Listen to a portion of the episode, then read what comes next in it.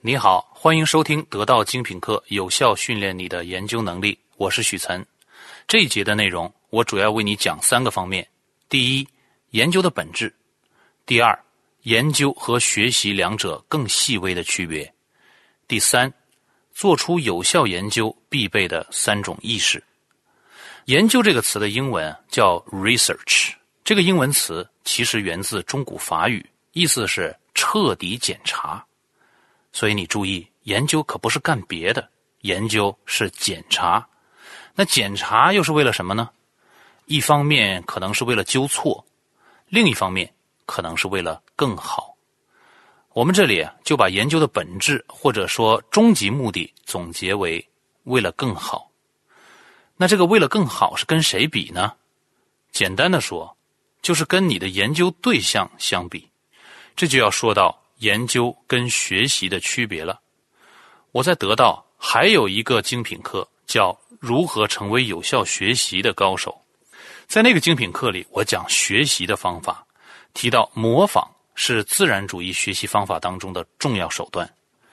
依靠模仿而进行的学习，或者说练习，最高的境界，也就是达到跟你的学习对象一样好。而要超越它，你就得有研究能力了。这里说到的更好，有时候是获取更扎实的知识，有时候是掌握更先进的技能。要实现这些更好，需要主动、系统的探究和发现。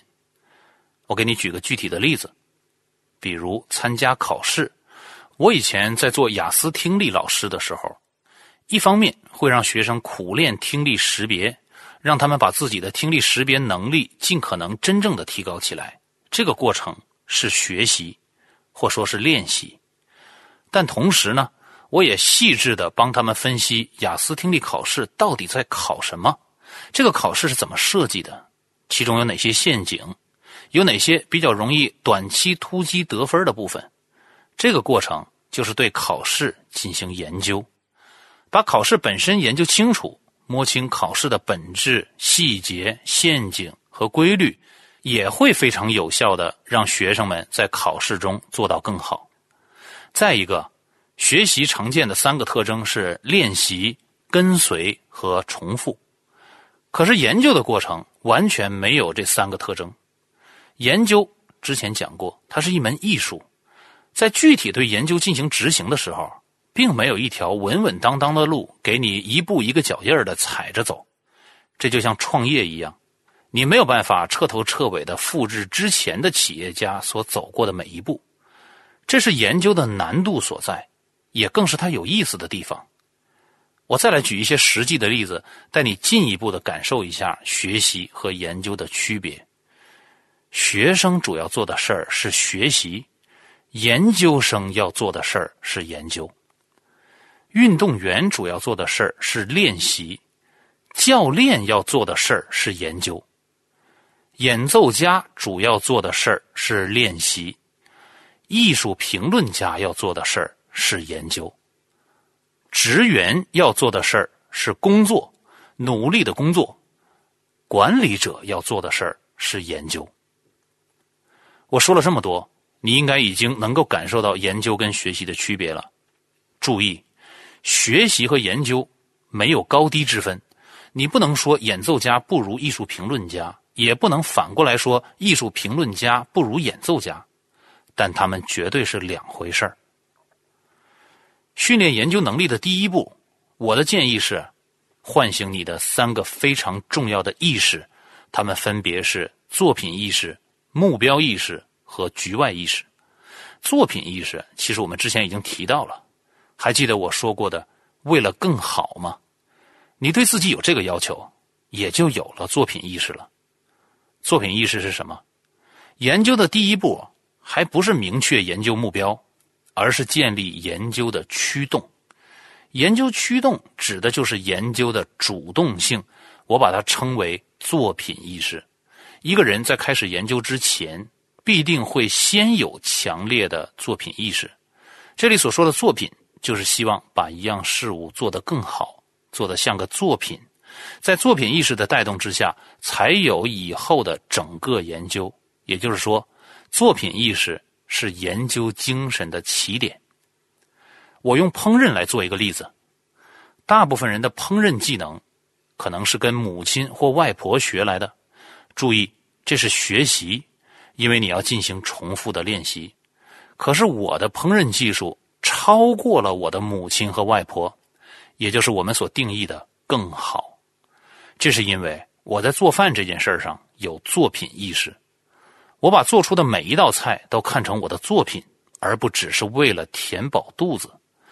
一旦当我把菜肴当作品，我就开始了对烹饪的研究，因为不是随便什么都可以称为作品的。于是我可以越做越好，最后我自己出了一套烹饪教程，这就是作品意识带来的研究驱动。对于作品意识，有的人可能会把“作品”这两个字想得太大了。打个比方，作品不一定是一座宏伟的建筑。它有可能是一座宏伟建筑当中一个门把手的握持感，门把手的材质、形状和样式，这些都是值得我们去研究的。其实我举这个例子就是告诉你，作品不一定是宏伟的啊，它也可能关注的是细节。我还想告诉你的是，研究是一门艺术，艺术的表现中最重要的就是细节。我们日常的工作和生活中，到处都是有待研究的细节，比如我们刚刚提到的烹饪作品，甚至可以不是一个实际的物件，而只是一种观念或想法的表达。所以你在建立研究目标的时候，不要总想着立即改变世界，而是首先激发你对研究事物的作品意识，这个最为关键。还记得我们所说的研究本质吗？想要更好。我给你一个小小的建议：你平时做事儿的时候，给自己一句暗示，告诉自己我要从事这件事儿了，不是做这件事儿，而是从事。仅凭这样一个词的变化，你的仪式感和作品意识就会被唤起。研究中必要的第二个意识，是在研究过程中始终都要保持的，它叫目标意识。光有研究精神。作品意识，一个人很可能还会在研究的方向上跑偏，就是因为缺乏清晰的目标意识。我的老板，锤子科技的 CEO 罗永浩，之前在为新款手机的发布会策划拍一个广告片，于是呢，在视频网站上查看一些好的广告片来做参考，就获得创意的启发。实际上，通过视频网站。去获得一些研究的资料，也是一个非常重要的渠道。为了创作一个好的广告片，在视频网站上查看之前的经典广告片，这本来是非常地道的研究手段。但是我的老板在看了几十个广告片之后，他说：“真想开一间广告公司啊！”你看，他的研究精神是闪耀着光辉的，但他已经忘记了自己的研究目标。幸亏啊，我及时跟他说我们要发布新款手机，我们要开发布会哦，啊，这样他才冷静了下来。我在网上看到有人说自己写论文，刚写了几行字，哎，喝了两口茶，结果就突然打开维基百科，认真的去查看茶叶的起源、分类和制作工艺，看了两个多小时。这是很多人在做研究的时候比较常见的分心状态。甚至已经有了拖延症的嫌疑了。你写的论文不是关于茶的起源、分类和制作工艺的，你跑去查这些资料，这叫严重跑题，是你研究的目标意识出现了问题。怎么保持目标意识？我同样给你一个有效的建议：你在研究的过程当中，要时刻盯住自己初始的研究目标，并时刻问自己。我正在做的事情会不会影响研究的主线？我建议你用一种上帝的视角来俯视整个事情的全貌，你才能守住目标不跑偏。在研究的实际操作当中，让你总想着自己的研究目标其实是很困难的。你必须得时时刻刻看到它。所以，为了守住一个研究目标，在研究的过程当中。我们还需要时刻保持研究中必要的第三个意识，也就是局外意识。研究者一定是局外人，人们往往容易在自己感兴趣的部分里边过度沉溺。关于这方面，我在这儿先不展开谈，我会在下一节的内容当中再为你细致的讲解。多提一句，就算你了解了研究的本质，知道了研究到底是在干什么，有了作品意识、目标意识和局外意识之后，你还必须清楚的认识到，研究是要付出成本的。为研究所付出的成本往往是巨大的，它包括财务的成本。时间的成本、精力成本，甚至还有试错的成本。我为什么在这里要为你强调研究需要付出成本？就是因为如果我不为你指出你付出的研究成本太有限，你还不清楚为什么自己的研究能力差。有的时候，你的研究能力差，只是因为你付出的研究成本还远远不够。人们做研究，尤其是做学术研究。需要付出大量的时间、精力，甚至是金钱。